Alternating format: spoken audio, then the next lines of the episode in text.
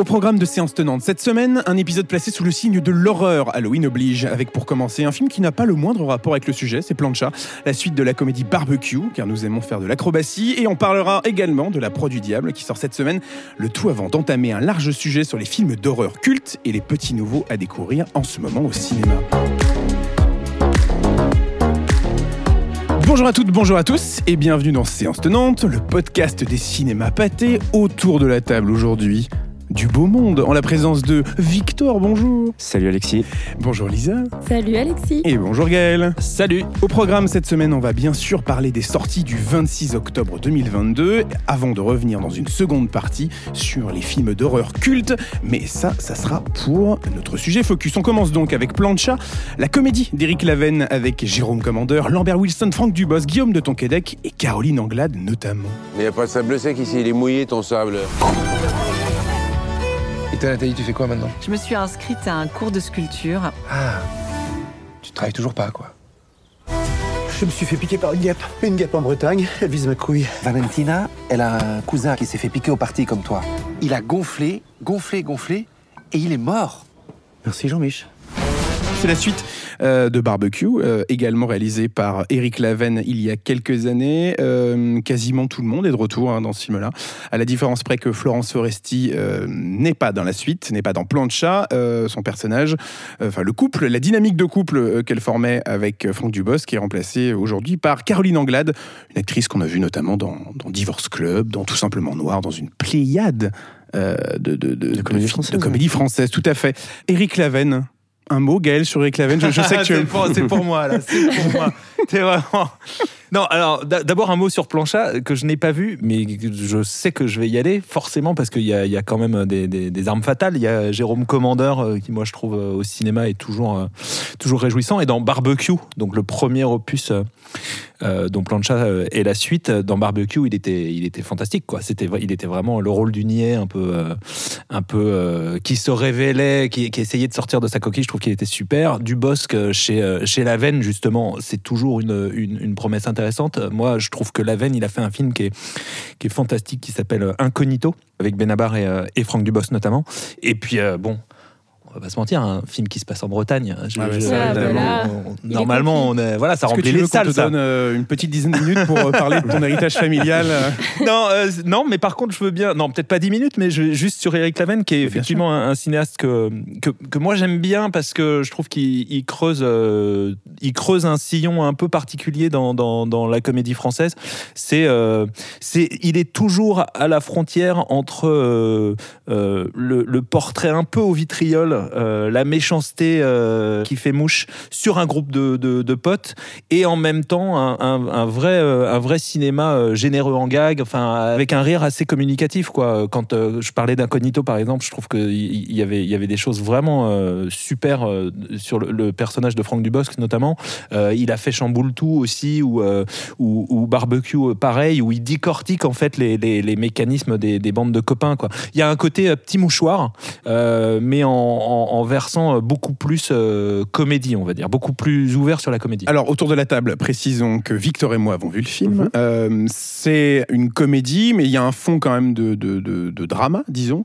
Avec, euh, en fait, je trouve on peut peut-être même se répartir les couples, hein, parce que il y a le couple commandeur, euh, enfin fort avec en, en, tête d'affiche, disons, euh, Tonquédec et, et commandeur, qui sont vraiment les deux couples enfin, les deux sources de rire hein, euh, majeures du film. Et de l'autre côté, tu as Dubosc euh, et, et, Lambert Wilson qui, euh, qui apportent un peu plus de, de, pathos et de, de drame à l'histoire. C'est direction la Bretagne cette fois-ci. Bien sûr, même si le, le, le mot plancha n'est pas forcément le, le, premier. Après, tu me corriges, Gaël. Hein. Écoute, il se trouve Et... que moi, en Bretagne, j'ai un barbecue vert. Donc, c'était wow. c'était Alors, au cœur attention, du. ceci n'est pas un placement de produit. non, pardon. Mais c'était au cœur de barbecue. Donc, euh, ça ne m'étonne pas qu'il ait fait une plancha en Bretagne, finalement. Écoute, pourquoi pas. Euh, on attend en tout cas avec impatience la suite. Parce qu'après barbecue, plancha. Euh, quelle sera la suite? Quelle sera la suite? Mmh. Quelqu'un veut se tenter? Un, un, un petit mot? J'ai euh, rien qui me Raclette, fondue. Pourquoi pas, hein, tant qu'on est dans, pas, dans ouais. cet univers-là, une petite ouais. comédie d'hiver. ça fera un carton l'Alpe d'Huez, donc ça. ça sera parfait. Euh, non, mais voilà, les, les- les films de bande de potes au cinéma, c'est une longue tradition de, dans la comédie française. On pense bien sûr au Bronzé, euh, Un éléphant, ça trompe énormément, Vincent, François, Paul et les autres, même La vérité si je mens. Enfin, il y a plein de, tout un tas de générations se sont réappropriés ce film-là. Pourquoi ça marche en fait, ces, ces, ces grandes comédies un peu chorales euh, sur grand écran? Bah, je pense parce qu'il y a un aspect où tout le monde s'identifie. Tout le monde s'identifie déjà parce qu'il y a cette bande de potes que nous on côtoie, mais ensuite on va s'identifier à un personnage en particulier. On a toujours euh, ben, euh, Jean-Mich qui est un peu euh, dans sa coquille, comme tu disais Gaël. Il y a un peu le leader du groupe qui est peut-être Lambert Wilson, des choses comme ça. Donc je pense qu'il y a un aspect très, très ouais, identificateur. Oui, écoute. Ça. Il y a le phénomène du jeu de massacre aussi, je pense. C'est-à-dire qu'on Ouais. aime voir euh, les gens se faire euh, désinguer. Il y a un truc de presque de catharsis, et en tout cas de effectivement de, de, de- de projection euh, où on- ça, fait mal. Les gens se disent des choses, et puis effectivement le, le problème existentiel de Lambert Wilson, à savoir la, la crise de la cinquantaine. Alors je sais pas, il a il a 50 je- J'ai pas compris, donc vous allez peut-être m'éclairer, mais il a 58 ans. C'est Guillaume de Tonquédec qui a 50 ans dans le film. Mais il a 50 ans alors qu'on. Parce que je réfléchissais à ça. Il a 50 ans dans le film alors qu'il Qui est donc censé. Tonquédec ou Wilson Tonquédec. Tonquédec a 50 ans dans le Alors film. qu'ils sont censés le- être allés euh, faire sub de pub ensemble à Lyon. Mais peut-être qu'ils n'ont le pas même fait. âge. euh, peut-être qu'ils n'avaient Bon. pas le même âge. Peut-être qu'ils ont eu des parcours de vie différents. Bref. Mais peut-être que Fondu ou Raclette nous Oula, euh, tu as. reviendra. J'ai pas le temps d'analyser le film. hein. Parce que c'est visiblement l'univers en tout cas de Planchette Barbecue euh, a quelques failles euh, que Gaël aimerait connaître. voilà. Voilà, que dire d'autre Mais euh, je pense qu'on a à peu près tout dit. Enfin, c'est vraiment un film de potes avec tous les, les codes euh, que cela comprend. Et, euh, et j'aimerais vraiment reparler de, de Jérôme Commander. Bien sûr. Qui, euh, qui a vraiment une évolution de personnage assez sympa, comme tu le disais, Gaël, dans le, dans le premier film Barbecue, il était assez niais, mais avec un grand cœur. Là, on, on voit qu'il évolue un petit peu, et il est toujours aussi drôle. Donc voilà, il- je trouve qu'il porte vraiment le film de par son humour, avec Guillaume de Tonquédec aussi notamment. C'est surtout euh, juste par rapport à ce que tu disais sur le film de bande de potes. Je trouve que j'ai- l'impression que pour les euh, pour les acteurs, c'est toujours euh, super de. Enfin, c'est toujours des rôles euh, hyper intéressants à, à creuser, où euh, où tu vas déclencher le rire contre toi en fait. Et il y a un côté un peu veule, un peu lâche, un peu, tu vois, que ce soit même montant chez Sautet ou évidemment Clavier, qui est le, le prototype de, de ça. Euh, je trouve qu'il y a, il y, a, il y a quand même, euh, il y a quand même toujours, euh, j'imagine pour les comédiens, un, un aspect euh, hyper riche dans, dans, dans ces personnages à creuser. Je trouve que Lambert Wilson, par exemple, je, je- moi, c'est un, un- j'adore le voir dans, dans j'ai adoré le voir dans Barbecue. Je sais pas, je sais pas ce que genre d'exercice. Ouais, je trouve qu'il donne une, une certaine humanité à, à un type au fond un peu, un peu, un peu salaud, quoi. Donc, euh, je trouve qu'il y, a- il il y des choses qui sont, qui sont chouettes. Tout à fait. Plancha, c'est à découvrir au cinéma cette semaine, aussi à l'affiche sur grand écran, dans un registre tout aussi différent. Et là, ça y est, on commence. On commence à être dans la peur, là, dans l'horreur. Les, les lumières se tamisent euh, Est-ce dans qu'il y a un quiz Halloween? On aurait pu faire ça. Écoute, hein, on aurait aujourd'hui. pu faire ça, mais on l'a pas fait. Ah. du coup, je te remercie. On parle tout de suite donc de La proie du diable, un film de Daniel Stam avec Jacqueline Byers et Colin Salmon. La citadelle est tombée. Une fumée noire masque le soleil. Certains d'entre vous le savent déjà, nous avons une femme qui vient étudier dans cette classe, seulement en tant qu'observatrice. Descendons dans les entrailles de l'enfer, si vous le voulez bien. Il y a plus de possessions signalées de nos jours que dans toutes les autres époques de l'histoire. Nous devons combattre pour sauver chaque âme. Défends-nous dans le combat contre les esprits de la malveillance.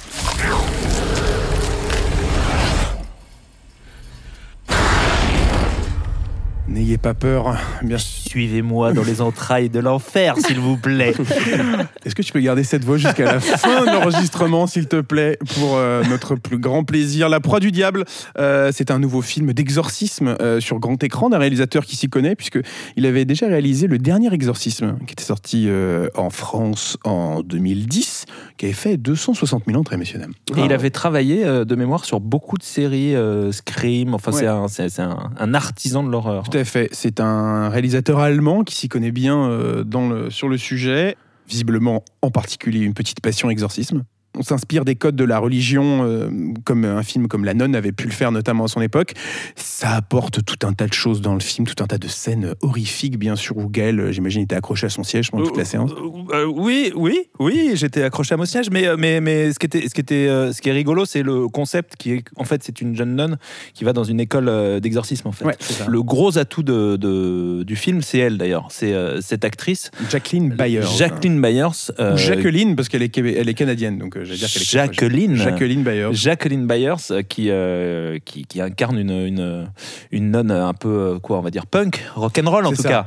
Euh, et donc ça, elle, elle fait un truc vraiment marrant. Et puis il y a des scènes de, de- d'exorcisme ou de possession qui, vont, qui sont vraiment, vraiment réussies. Je pense, sans spoiler, la première notamment, euh, où il se passe vraiment des, des, des- des- un truc avec une, une petite fille possédée. ça, en plus, voilà, le- Qui est- une petite fille possédée Ouais, avec le avec diable derrière son chevelure. suicide. Ouais, voilà, donc, euh, Et, et il se- ouais, franchement, il, connaît ses classiques, il sait comment, euh, comment travailler avec. Je trouve que c'est marrant pour, pour ceux qui aiment, euh, qui aiment le genre. La Proie du Diable, c'est à découvrir cette semaine au cinéma. Et avant que l'on revienne ensemble avec toute l'équipe sur le choix de costumes que chacun aura, bien sûr, pour sa soirée d'Halloween, euh, parce que ça sera un sujet, donc préparez vos notes, euh, on va revenir dans ce sujet focus sur bah, les grands films d'horreur euh, de l'histoire du cinéma, les films cultes qui nous, qui- j'allais dire, qui ont bercé nos enfances. Alors, je, je ne connais pas hein. Voilà, je, je- je Ouais. ne connais pas euh, très bien l'enfance de chacun, mais bon, je- j'espère que vous n'avez pas euh, vu Halloween à l'âge de 5 ans. Euh, bref, on, on va parler de, de tous ces films-là, bien sûr, euh, époque oblige, euh, saison oblige. S'il ne devait y en avoir qu'un, Gaël, de films d'horreur. Pourquoi moi Pourquoi moi bah non. Moi déjà, alors tu, tu me connais, écoute, déjà je vais dire, il, il- il y en a forcément deux. Bien sûr. Donc je dirais le premier Halloween. Ouais. Qui est euh, pour moi vraiment un film euh, d'horreur au sens où euh, c'est de l'horreur, c'est le genre de l'horreur, mais c'est vraiment un film qui me terrorise, vraiment un peu dégueulasse, un peu euh, sale. C'est-à-dire que c'est vraiment, euh, il va chercher des choses qui sont euh, chez le spectateur, qui sont vraiment assez, enfin assez cradingues. C'est- un film qui me met mal à l'aise encore aujourd'hui quand je le regarde. Je l'ai- vu plein de fois et c'est vraiment un film qui me, qui me trouble et qui me, qui, qui m'angoisse. Et puis, sinon, moi, en termes de, de, de- à la fois de défis de mise en scène, de, de narration, euh, de, euh, d- d'interprétation, je trouve que le sommet, c'est euh, L'Exorciste. Bien sûr. Voilà. Qui est effectivement un film qui mélange tout, c'est-à-dire à la fois le cinéma des années 70, le documentaire, le film d'horreur, le- le- le- la, la réflexion sur le mal. Je trouve que c'est un film qui est euh, magistral, quoi, et qui est, qui est- qui est sans doute euh, l'alpha et l'oméga du, du genre. Mais ouais, mais John Carpenter réinvente, hein, de toute façon, le film d'horreur en 78. Ouais, ouais. euh, avec, euh, avec Halloween, La Nuit des Masques. Exactement. Premier opus. Ouais. À ne pas confondre avec les 12 autres films Halloween, hein, bien sûr, qui sont sortis depuis. Euh, mais c'est incroyable, en fait, ce qui se passe à l'époque. Parce que c'est c'est que c'est une menace qui plane comme ça sur cette pauvre Laurie Strode. euh, euh, non, surtout que dans le premier opus, on ne sait pas exactement qui il est par rapport à elle. Euh, Enfin, après, de toute façon, il y a eu 15 000 versions, enfin non, plutôt 12, du coup, par la suite. Mais c'est... en, en quoi c'est un film qui a marqué son temps, ce film-là? Qu'est-ce un- qui révolutionnait, en fait, au cinéma? Il y a un truc, il y a un truc diffus. Il y a le, le mélange entre la série B. euh, pure d'où il vient et en même temps euh, l'envie de faire un film définitif euh, dans, dans ses cadres dans la manière dont il euh, filme euh, cette petite euh, cette petite ville euh, ces, ces- ces- ces gamins euh, qui sont euh, aux prises avec un truc qui les dépasse. Je trouve que et puis il y a surtout un propos euh, là aussi complètement diffus un propos social euh, qui, est, euh, qui, est- qui, est- qui appartient à Carpenter et, qui- et, et le mélange de tout ça est totalement explosif. Totalement explosif. Lisa? Mais moi, j'ajouterais aussi que hum, Halloween, c'est un des précurseurs aussi sur le, le, le slasher movie au Mhm. cinéma Mhm. aussi. C'est tout ce qui inspire après Vendredi 13, Freddy les Griffes de la Nuit, Scream, des choses comme Qui a ça. encore lui aussi réinventé le genre derrière. Exactement, Ouais. qui a aussi euh, fait son, son propre euh, micmac euh, dans les années 90. Mais euh, je trouve que ça a été vraiment ce qui a marqué un avant série B, ce que tu disais tout à l'heure, et un euh, le slasher est un genre à part entière du cinéma d'horreur en fait.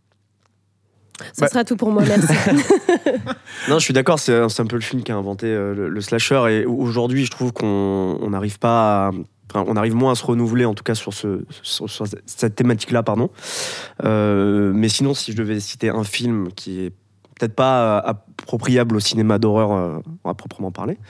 Euh, C'est Shining. Moi, Shining, je l'ai vu assez Ah oui. tôt, assez jeune. Ouais, c'est assez angoissant, ouais. Et il m'a plutôt traumatisé, je dois avouer, quand, quand je l'avais vu euh, la première fois. Euh, mais euh, voilà, oui, Shining euh, reste quand même, euh, pour moi, pour l'univers, pour l'ambiance, euh, pour l'interprétation de Jack Nicholson. Et voilà, ce, ce huis clos euh, dans un, un hôtel immense. euh, euh, C'est le huis clos qui est, tiré, qui est terrifiant en plus. C'est-à-dire que c'est vraiment de se dire que ces pauvres personnages, enfin en l'occurrence euh, euh, la mère et son fils, sont emprisonnés dans ce truc-là. euh, et c'est terrifiant. tout Voilà, oui, les visions, la musique euh, rajoutent euh, énormément de choses. Kubrick avait fait, euh, enfin, c'était un, un très très grand film. Un sacré bonhomme, hein, Kubrick. hein. Kubrick, oh là là. Parlons-en d'ailleurs. Nous écoute, hein. Un petit cinéaste qui va marcher. Bien ouais. sûr. Je- ouais.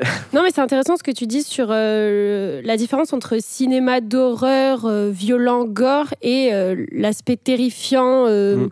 Euh, suffocant qu'on qu'on- retrouve. Je trouve que depuis quelques années, dans le cinéma d'horreur, justement, on a tendance à aller vers ça. Et moi, quand tu posais la question de quels films d'horreur nous ont marqué dernièrement, ben moi, je pense à It Follows, Ouais, que j'avais je crois qu'il date de 2014, un truc, quelque chose comme ça.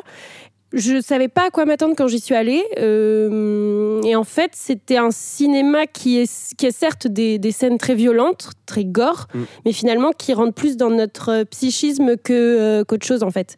Et je trouve que le cinéma va vers euh, de plus en plus ça aujourd'hui avec Heredity, avec Midsommar, on peut le citer aussi. On en avait parlé ça. à l'occasion de la sortie de Nope, justement, euh, de tout ce nouveau cinéma-là avec euh, Hérédité, Ari Aster, euh, Ouais. enfin, et j'en passe. Ouais, non, non, c'est, pour rebondir sur ce que disait Victor, euh, quand tu disais qu'ils n'arrivaient pas à renouveler le, slasher, peut-être que le slasher est un, est un genre en bout de course, en fait, parce qu'on Ouais. connaît les, les, les- on en connaît les ficelles, parce que c'est aussi ça le problème. On en connaît les ficelles, on sait à quoi s'attendre, donc on, on- on y va sans être dupe. Mais ce que je trouve intéressant dans, euh, dans la nouvelle vague de l'horreur euh, dont on parle, c'est qu'il y a un mélange entre des, des cinéastes qui sont hyper arty, c'est-à-dire Mhm. vraiment euh, les, les- les petits hipsters de New York. Là, Ouais. tu, tu parlais d'Ari Aster, mais enfin, il y a tout. euh, Robert Eggers Robert en fait Eggers. partie. Enfin, Ils font leur film à concept. Voilà, ou même Luca Guadagnino d'une certaine manière, dont le, le prochain film euh, Bones and All. Un film de cannibale avec Timothy Chalamet. Sortira, euh, sortira bientôt. Il y a, il y a- il y a effectivement euh, cette idée de se réapproprier des codes euh, pour, euh, pour, euh, pour aller vers une dimension peut-être euh, plus graphique, plus euh, esthétisante, plus, euh, plus intellectuelle, on va dire, que, que, que les, les- les précédents films, enfin les précédentes générations, on va dire, où le- le- ce qu'on cherchait alors, c'était plutôt l'efficacité. Ouais, Oh, bon, Victor. Pardon, excuse-moi. Non, mais juste pour problème. terminer là-dessus, je suis entièrement d'accord. Et pour revenir à Hérédité, qui est un film que j'ai absolument adoré, il y a un vrai mélange des genres. C'est-à-dire pendant toute la première partie du film, on est sur un drame familial euh, avec une ambiance très très malsaine. hein. Mm. Mais on ne sait pas trop euh, comment ça va basculer. Et le film est assez long, je crois qu'il dure deux heures et demie. Et, la fin est, vraiment, euh, vraiment époustouflante.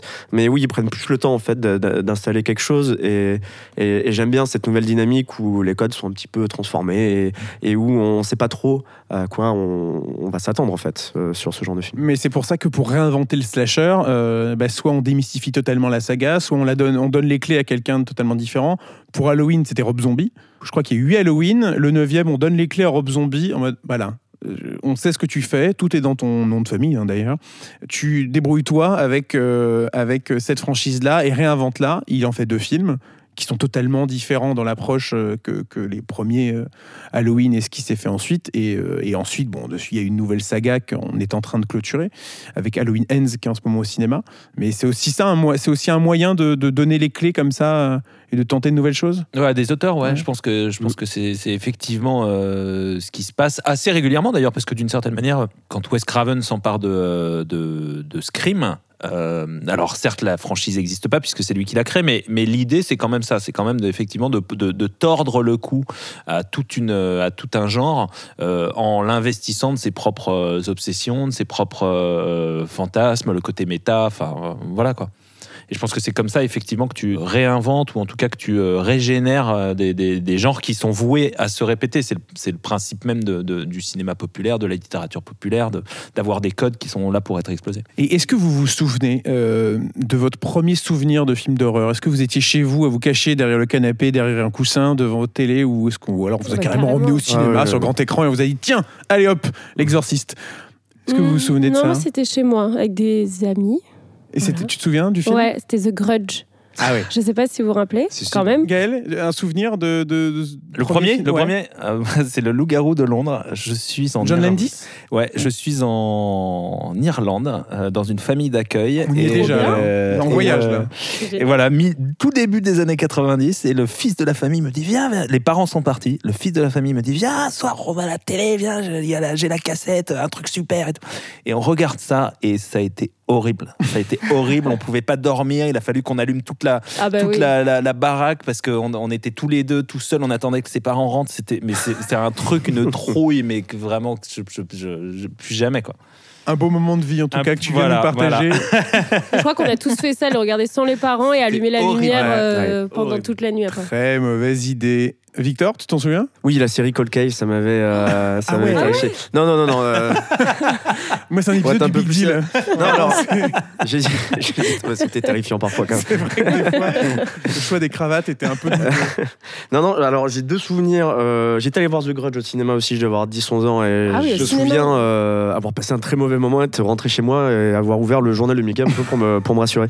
Non, mais euh, ce film m'avait assez technique, marqué. hein. Et Scream aussi, je l'avais vu à la télé quand mes parents étaient, étaient sortis. Et euh, pareil, pas une très bonne expérience. Alors.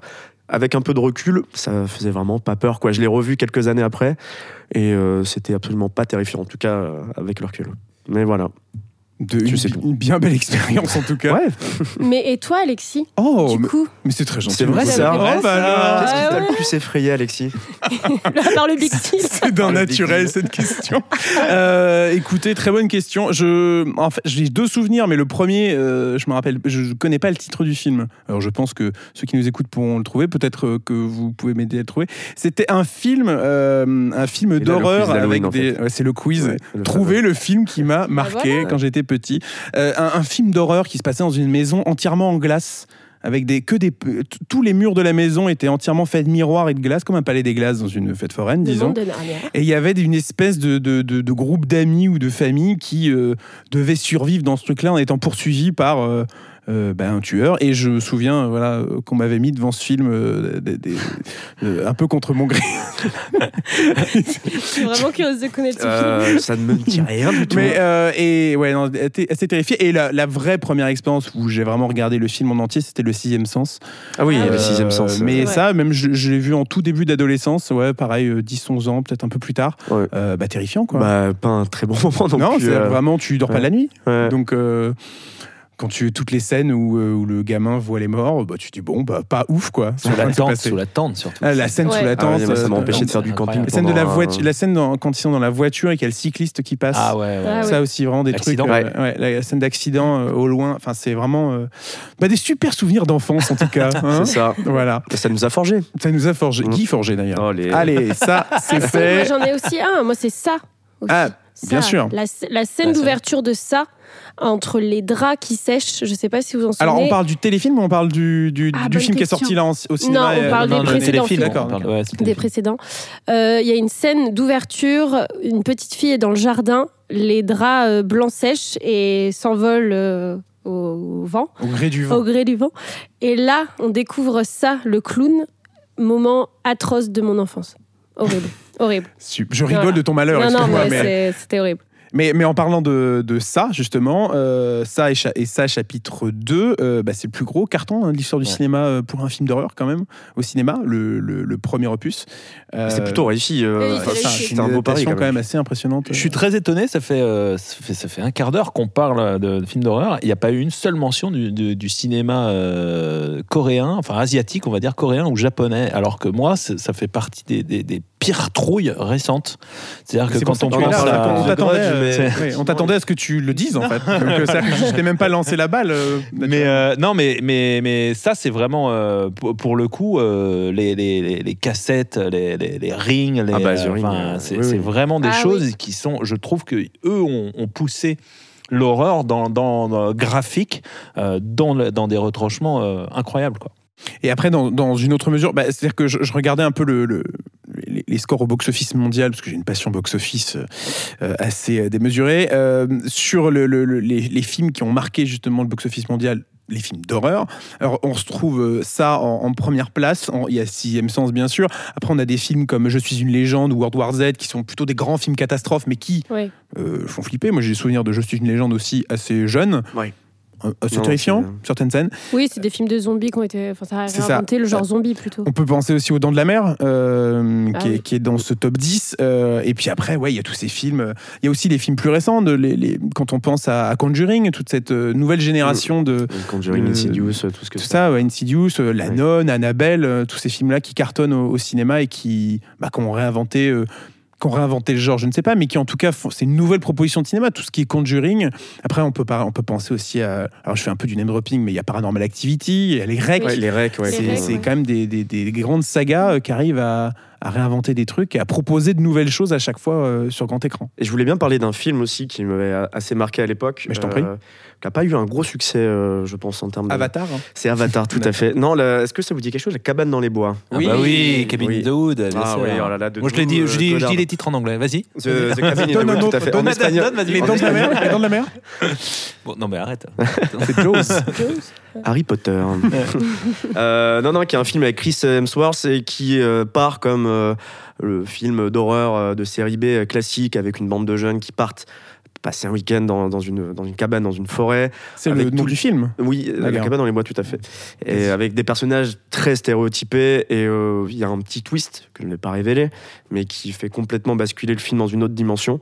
Et voilà, ça rejoint un petit peu ce genre de, de- de cinéma euh, qui est un peu imprévisible, qui, qui me plaît plutôt pas mal. Ouais, et, euh, du coup, tu parles de, de la cabine dans les bois? J'allais dire cabine wood.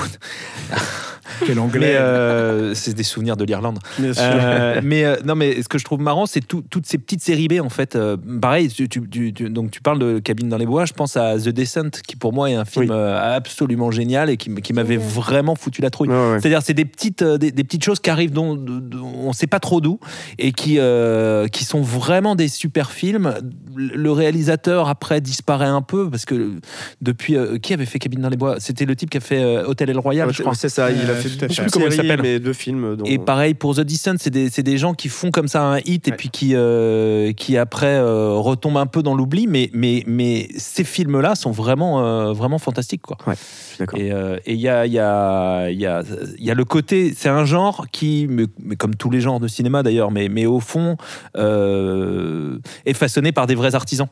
On parlait de Daniel Stram qui a fait, euh, qui a fait euh, effectivement le, le- le film La Proie du Diable. Et ben c'est ça, c'est un type qui bosse sur toutes les franchises euh, américaines d'horreur et puis qui un jour euh, propose, euh, propose son propre film. Et il y a comme ça un truc de, de- de régénération encore une fois du genre par des gens qui, qui usinent des films comme ça qui est, qui est intéressant je trouve. Un mot rajouté sur le film d'horreur favori, grand culte. Bah, on aurait pu aussi euh, parler euh, des, euh, des- J'aime bien aussi les films dont euh, les monstres ou les antagonistes, on ne les voit pas trop. Enfin, je parle, je pense à Alien, Ouais. euh, tout ce, Ah, ce The genre de film aussi, où. euh, ouais, The Thing, euh, Alien, qui quand même à l'époque.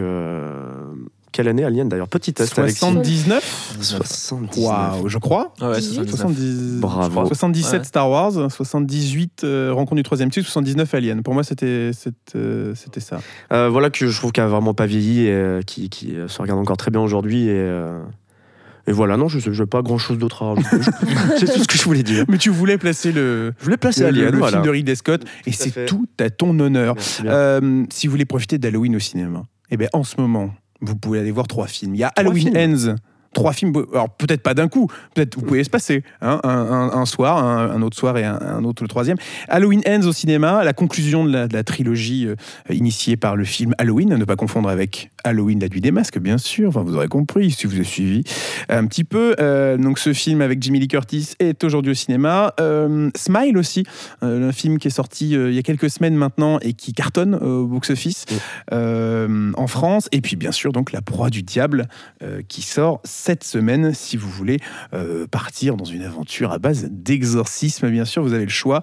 Les citrouilles avec Halloween, Smile avec une angoisse viscérale liée par le sourire. Cette phrase n'a aucun sens, mais vous avez compris l'idée. Et euh, l'exorcisme avec La Proie du Diable. Voilà, on a fait le, on a fait le tour, je pense, de, ce vaste sujet. On, pourra en parler encore des heures mais je pense qu'on a vu l'essentiel. Avant de clôturer cet épisode de séance tenante, revenons un peu sur les bonnes raisons euh, d'aller voir les, films à l'affiche cette semaine. Euh, commençons par Plancha, bien sûr, la comédie de la semaine. Pourquoi faut-il aller voir Plancha? Victor, Gaël, Gaël, Victor? Bah, la Gaël. Bretagne. Moi, je l'ai pas vu, mais Bien la sûr. Bretagne. Bien sûr, on rajoutera un peu de bignou en fond à chacune de tes euh, interventions pour bien signifier ton, ton appartenance à cette très belle région de France que je partage aussi, bien sûr. Euh, Victor? Pour Jérôme Commander. Et je rajouterais pour Guillaume de Tonquédec. Euh, voilà, parce que si on a le droit de, de lâcher des noms comme ça en name dropping, Oui, voilà. eh ben, je le fais également. Eh ben, je t'en prie. À la bonne heure.